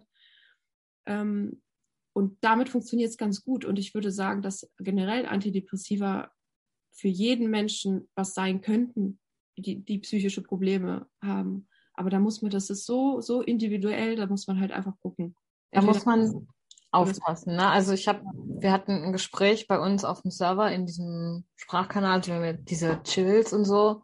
Und ähm, jedes Mal, wenn ich anfange zu reden, klopft eins von den Kindern an meine Tür. Das ist äh, nein, jetzt nicht. Ähm, und dann sagt sie einfach so, ja, ah, ich war auch in der Psychiatrie und ähm, nimm doch einfach das Medikament XY. Das ist super toll, das ist super geil, das hilft dir so, so gut. Und ich habe sie dann direkt rausgezogen und gesagt, du, das geht's doch nicht. Du kannst nicht, du bist kein Arzt, du hast keine Ausbildung, kein Studium als Arzt oder Therapeut. Du kannst hier keine Medikamente empfehlen und schon gar keine Psychopharmaka. Also, wow, das geht halt gar nicht. Das Einzige, was du sagen kannst, ist, geht bitte zu einem Arzt. Vielleicht hier auch ah. noch ganz wichtig zu sagen, Depressionen, ähm, irgendwelche psychischen Erkrankungen zu haben, das ist nichts, worauf man stolz sein kann oder sollte. Das ist nicht irgendwie eine Medal of Honor, so, oh ja, ich gehöre jetzt auch zum Club.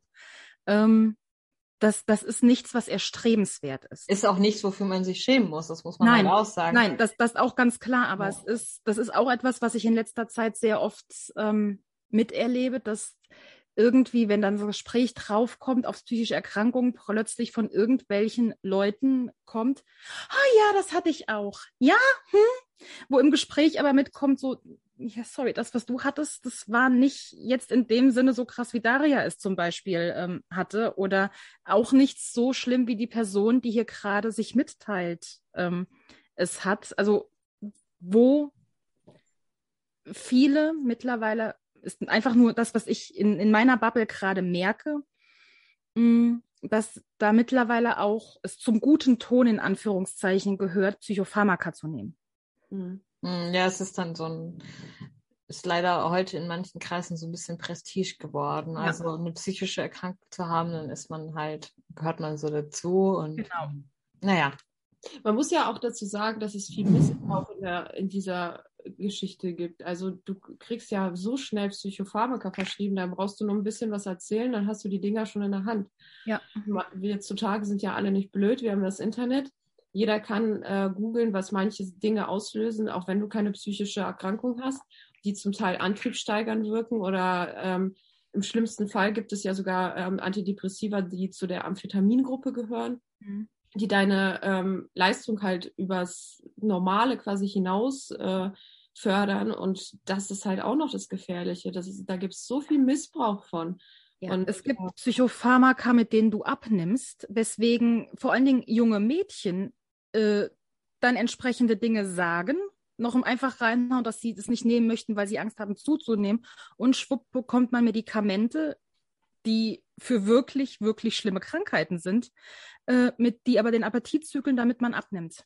Also das ist, das ist wirklich ein sehr, ja. sehr gefährliches Ding. Meine Mutter ist äh, sehr stark psychisch krank, also ähm, und auch schon ihr Leben lang quasi. Und ähm, die hat auch sehr viel Missbrauch in der Kindheit erfahren und so weiter und so fort. Aber die nimmt wirklich richtig schlimme Sachen, also wirklich so auch so namenhafte Dinge, wo man weiß, okay, das ist schon Oberklasse. Und äh, da merkst du, also das wirkt sich dann halt genau andersrum aus. Also sie nimmt zum Beispiel sehr viel zu. Sie, du hörst es beim Sprechen, ne, dann hat man so ein belegte, belegtes äh, Stimme auch und alles. Man wirkt auch so ein bisschen unklar und so. Und sie schafft es trotzdem, um jetzt mal bei der Frage zu bleiben, natürlich spirituell zu sein. Also sie ist christlich mhm. und sie ist voll drin. Also, sie, also man kann das schon. Also ich meine, wenn ihr diese Medikamente helfen, dann glaube ich, kann man trotzdem Magie haben. Es gibt aber natürlich Medikamente, die alles platt machen. Also wo du genau. dann auch nicht mehr fähig bist, ähm, spirituell irgendwie deine Antennen auszustrecken. Ne? ja. du ja eben gesagt hast. Ähm, gibt es denn Praktiken, also so magische Zauber oder so, die man nicht machen sollte, wenn man ähm, psychische Probleme hat? Also psychische Erkrankungen hat, sagen wir es mal so. Ich würde damit gehen, es kommt drauf an, wie du dich fühlst. Und vor allen Dingen, wenn du weißt, du hast eine, ähm, die dir geht, ist, ich, ich, ich spiele es mal einfach runter mit, es geht dir nicht gut, weil das muss nicht mal bei einer psychischen Erkrankung sein. Das kann einfach wirklich gerade etwas sein. Du bist gerade, mein Lieblingsbeispiel, Geldzauber, du bist gerade im Mangel und hast gerade, muss noch nicht mal Geld sein, du bist Angst im Mangel, dass, dass du alleine bist, dass du keinen Partner findest. Ähm, in diesen Situationen, wo du gerade in so einer Spirale bist, wo sowieso alles einfach nur scheiße ist, wenn du meinst, du musst dann einen Zauber machen, hinterfrage einfach ganz genau, warum. Weil in dem Moment, wo du es aus dem Antrieb machst, dass du Angst hast, alleine zu sein, dass du Angst hast, nicht geliebt zu werden, dass du Angst hast, kein Geld zu haben, wird der Zauber wahrscheinlich umschlagen und du ziehst genau das, wovor du Angst hast, rein. Ich würde auch sagen, dass es einfach, ähm, wie man jetzt, ich weiß nicht, wie, wie man es jetzt als normal sieht, zum Beispiel, wenn du super wütend bist, dann fährst du ja auch zum Beispiel, sollte man eigentlich nicht Auto fahren, ja? Oder wenn du so super euphorisch bist. Und ich finde, das Gleiche gilt halt auch für Magie. Ja. All das, was sich quasi in deinem, deiner Seele widerspiegelt, das packst du ja auch alles in den Zauber. Genau. Und mhm. wenn du wütend auf jemanden bist, das nimmst du ja auch alles, alles mit. Das ist ja, ich finde, je, und deswegen ist es egal, ob du eine psychische Erkrankung hast oder nicht. Es hängt davon ab, wie ausgeglichen du vielleicht in diesem mhm. Augenblick bist, wie verzweifelt du vielleicht bist. Einfach mehr auf seine Emotionen zu achten. Vielleicht wäre das der eigentliche Tipp. Das ist ein ja. Point, den ich halt auch ansprechen würde. Zum Beispiel, wo du vielleicht aufpassen müsstest, ist, wenn du zu Bipolarität neigst. Also dann gibt es ja diese manischen Phasen. Ich meine, in den depressiven Phasen wirst du keine Magie ausüben, äh, schätze ich nicht. Aber in den manischen Phasen neigt man dazu, alles zu überkompensieren, alles in extrem zu machen und so weiter und so fort.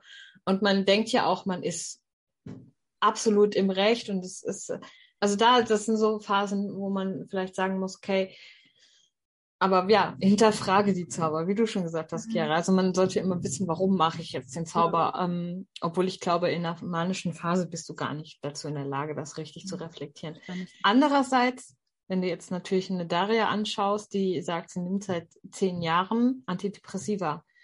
Man kann ja nicht sagen, nur weil du Tabletten nimmst, kannst du keine Magie mehr wirken. Ne? Also dann könntest du das, was du bist, nicht ausleben. Und ich sag mal, Hexe sein sucht man sich auch nicht aus. Das ist, äh, das kommt ja zu einem und wenn es dein Weg ist, ist es dein Weg. Und äh, ja, also ich denke. Manchmal, also nur ganz kurz, um das zu ergänzen, manchmal habe ich das Gefühl, ich weiß nicht, vielleicht ist es auch eine totale Spinnerei, aber ich habe das Gefühl, dass ich ein sehr, sehr, sehr sensibler Mensch bin.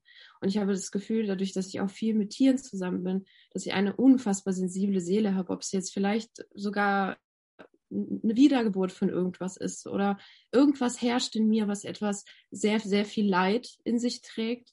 Und manchmal habe ich das Gefühl, dass ich dieses Leid zum Teil einfach nicht ertragen könnte. Mhm. Das ist quasi ein Hilfsmittel, was mir dabei hilft, überhaupt auf dieser Erde zu leben, ähm, weil ich einfach manchmal das Gefühl habe, ich komme gar nicht von dieser Erde und das ist eigentlich gar nicht meine Heimat. Und wenn ich das so sehe, dann habe ich das Gefühl, okay, es unterstützt mich und hilft mir vielleicht dabei, meine Aufgaben auf dieser Erde zu erfüllen, so wie sie quasi gedacht sind, vielleicht vom Universum oder von den Göttern oder was auch immer. Und äh, vielleicht rede ich es mir dadurch auch gut, keine Ahnung. Aber es fühlt sich so an. Und ich bin ein Gefühlsmensch und ich glaube, dass jeder einfach sehr auf seine Gefühle achten sollte. Und wenn, wenn, wie du sagst, wenn man zum Beispiel sich sehr stumpf fühlt und sich nicht wiedererkennt und das Gefühl hat, man checkt sowieso gerade gar nichts durch diese Medikamente, dann ist das ja auch ein Zeichen. Also einfach in sich reinhorchen. Diese Selbstverantwortung, auch diese Selbstverantwortung zu sagen. Und ähm, wir hatten es ja auch in der Facebook-Gruppe schon öfters, ähm, wo dann auch Leute kamen, du darfst mit Psychopharmaka nochmal zurück auf das Nichts äh, machen. Das ist, wie, wie fühlst du dich denn dabei? Fühlst du dich in der Lage, es zu machen? Ey, dann, dann mach. Aber es ist halt wirklich dieses, ähm, ja, ist es unterstützend? Hilft, hilft es mir, dass ich in dem Sinne Magie, weil ja, je nachdem, was du hast, brauchst du diese Medikamente. Wie, wie lange du die brauchst, das ist auch wieder Ermessenssache, weil das auch wieder auf jeden unterschiedlich angeht. Es kann sein, dass einige nach ein, zwei Jahren da rauskommen. Es kann sein, dass andere ihr ganzes Leben Medikamente brauchen. Ähm, das ist wirklich ganz, ganz individuell. Und da kann, es kann einfach kein anderer sagen, das und das ist die Norm, so und so läuft das und du nimmst jetzt Aspirin, ah, jetzt darfst du nicht mehr magisch arbeiten. Äh, also, solange du klar bei Verstand bist. Ja. Ich sage auch immer Alkohol. Alkohol, Drogen ist für mich ein No-Go mit, mit der Magie zu mischen, mhm. weil ich bin nicht mehr bei klarem Verstand. Ich habe nicht mehr den vollen Fokus. Wenn dir Medikamente helfen, Fokus auf gesunde Art und Weise zu haben, weil du ihn ohne Medikamente nicht hast, dann bitte nutzt die Medikamente als Hilfsmittel, als das, was sie sind, weil dafür sind sie ja eigentlich, sind ja eigentlich gemacht worden, um zu helfen. Ähm, dazu habe ich auch einen ganz interessanten Aspekt, äh, weil ich am Anfang habe ich mich sehr dafür geschämt, dass ich psychisch krank bin und habe es halt eigentlich immer versteckt.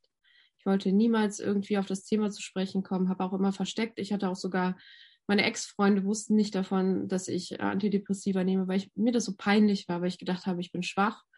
Und ich hatte auch mal eine richtige Trauerphase deswegen, weil ich immer gedacht habe, so, wie kann das sein, dass ich nicht ohne Hilfsmittel funktionieren kann? Und dann hat meine Therapeutin was sehr Süßes gesagt und sie meinte, Du Daria, wenn du Diabetikerin wärst, würdest du dann keine Medikamente nehmen? Ich, naja, doch schon wahrscheinlich, ne? Oder wenn du eine Herzerkrankung hast, nimmst du dann auch keine Medikamente? Also wenn es halt wirklich um dein Leben geht, was, warum wird psychische Erkrankung niemals mit dem gleichgestellt, was zum Beispiel äh, eine körperliche Erkrankung ist? Mhm. Und für sie ist es genau dasselbe. Und das hat irgendwie, dieser Gedanke hat mich dann nochmal irgendwie beruhigt. Vielleicht auch nochmal dieser Punkt, dieses, ich bin dann schwach.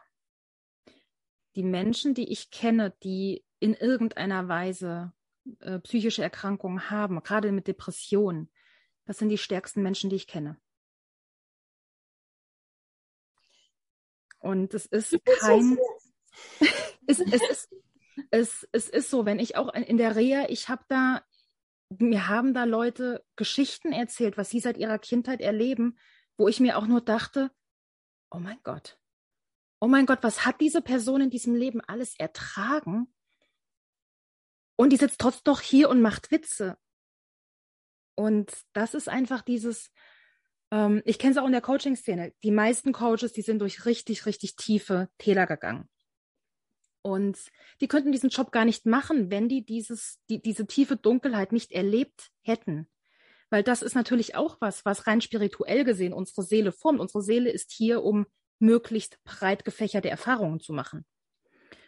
Und in, in dem Moment, das ist jetzt auch wieder meine Meinung, du kannst anderen Menschen nur helfen, wenn du selbst den Tiefpunkt erreicht hattest und rausgekommen bist und einfach weißt, dass das Leben nicht immer eitler Sonnenschein ist und dass das Leben nicht immer, oh, ich fliege in hohen Sphären und mir geht es so gut und mir scheint die Sonne aus dem Arsch. Das ist, das ist Spiritual Bypassing. Ich merke schon, ähm, für die Schattenarbeit müssen wir einfach eine zweite Folge aufnehmen. Gerne. Das Thema ist so groß und wir sind hier jetzt schon ewig dran. Ja, ähm, hallo, bei, bei, mir die Special-Folge für Schattenarbeit in meinem Podcast hat drei Stunden gedauert. Nur über Schattenarbeit. Ja, nee, wir machen einfach Teil 1 und Teil 2 draus. Also, ja. Ich weiß auch nicht. Ähm, witzig ähm, ist, dass es einfach so viel zu dem Thema zu sagen gibt. Beziehungsweise nicht unbedingt witzig, aber es ist sehr interessant. Ähm, und es ist sehr wichtig. Ich denke, viele sind auch gerade in irgendwie so, einer, so einem Schwebezustand, wo sie nicht so richtig wissen, was mit ihnen abgeht und so weiter und so fort.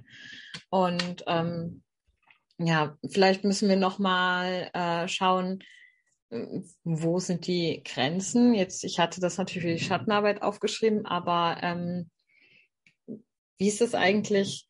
Wann kannst du das noch selber machen und wann brauchst du Hilfe? Also wo ist die Grenze?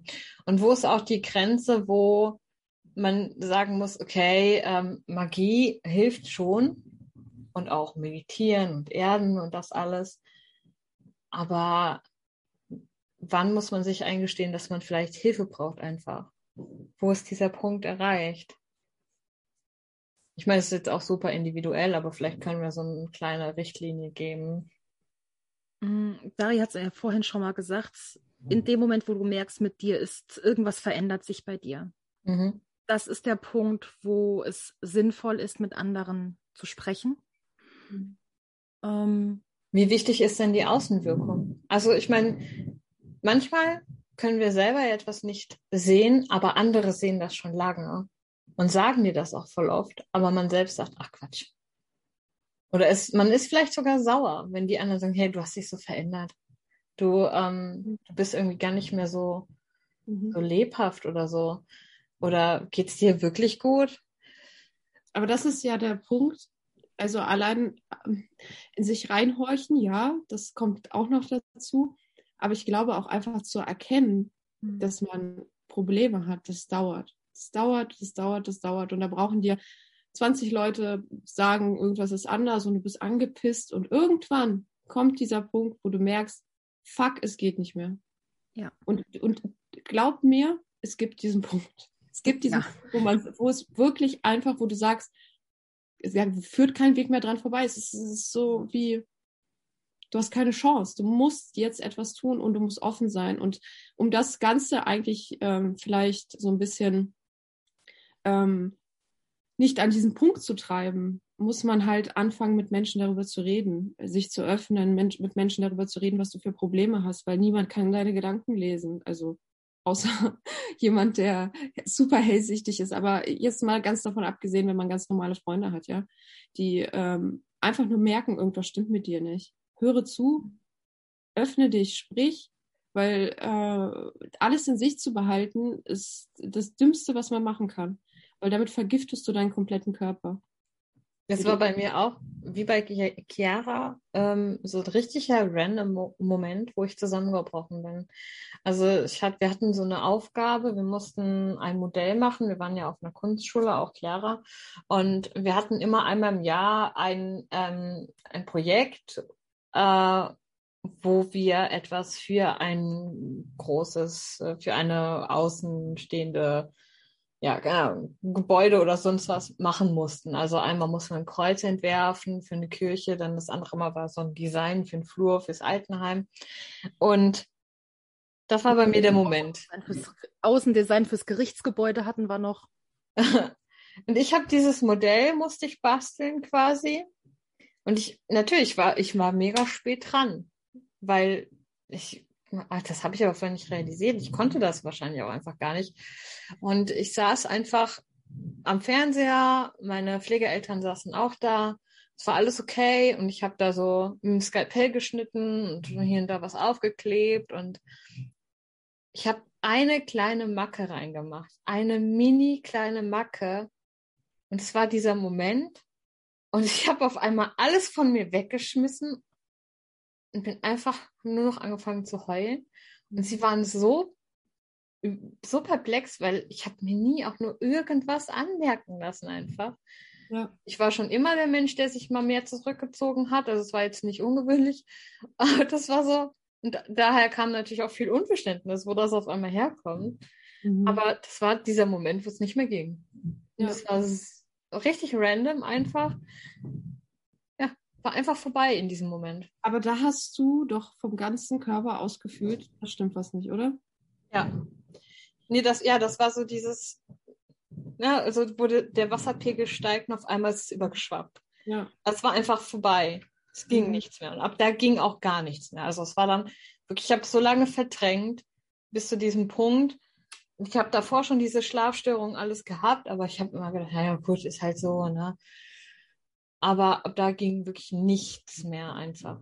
War, da war es vorbei. Genau wie bei dir mit der Arbeit, mhm. wo du dann bei deiner Mutter zusammengebrochen ist, bist oder bei dir vielleicht, wo deine Freunde dich dann einfach weggezerrt haben. Und ja, da hat halt jeder seinen Punkt, glaube ich, wo es einfach nicht mehr geht. Aber ja, es wäre natürlich schön, wenn man das vorher irgendwie erkennen könnte. Ne? Also, dass, dass du Hilfe brauchst. Weil ich glaube, tief drin wissen wir das schon.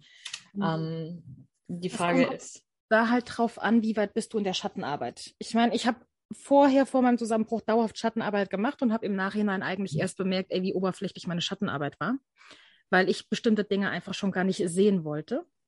Und also meine Schattenarbeit war einfach super, super oberflächlich im Vergleich zu dem, was ich jetzt gemacht habe.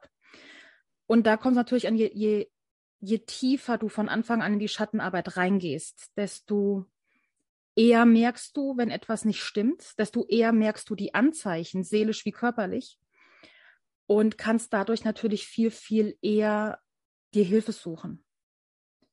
Und auch da, ähm, du willst ja noch Telefonnummern reinmachen. Es gibt auch extra Telefonnummern für eben äh, Depressionen und Co. zur Hilfe.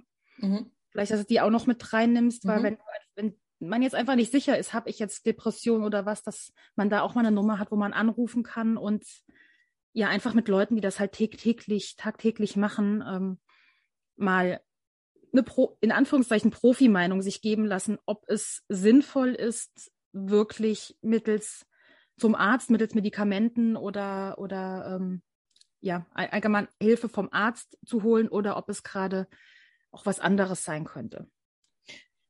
Vielleicht können wir an dieser Stelle noch sagen, ähm, jetzt zum Abschluss, wir machen dann hier Schluss und gehen dann in der nächsten Folge auf mhm. Schattenarbeit ein auch. Ähm, ihr müsst euch nicht schämen. Und wenn euch Leute versuchen einzureden, dass ihr euch nicht so anstellen sollt oder so, dann äh, holt euch eine Zweitmeinung, holt euch von mir aus auch eine Drittmeinung, seid ruhig so. Also da müsst ihr einfach. Eine, eine Person, die dir sagt, dass du dich nicht so anstellen sollst, die hat in deinem Leben nichts zu suchen. Ja, aber es können ja auch zum Beispiel die Eltern sein und die Eltern haben viel Einfluss auf gerade ja. junge Menschen. Ja. Und wenn du aber der Meinung bist, mit dir ist was nicht in Ordnung oder du neigst zu irgendeinem schädlichen Verhalten oder so, dann such dir einfach Hilfe. Also wende dich an irgendein, an deinen Hausarzt und sag äh, auch ruhig da, ich möchte zu einem Therapeuten gehen, ich möchte zu einem Psychiater gehen, ich möchte, mir geht's nicht gut. Und du musst dann auch einfach beharr, beharrlich bleiben und da drauf bestehen. Ne? Also dann, dann mhm. mach das. Ähm, gibt's denn jetzt hier alleine zu diesem Thema, was wir jetzt hatten, vielleicht noch ein abschließendes ein Rat, ein Tipp, ein irgendwie ein Gedanken, den ihr mit auf den Weg geben möchtet?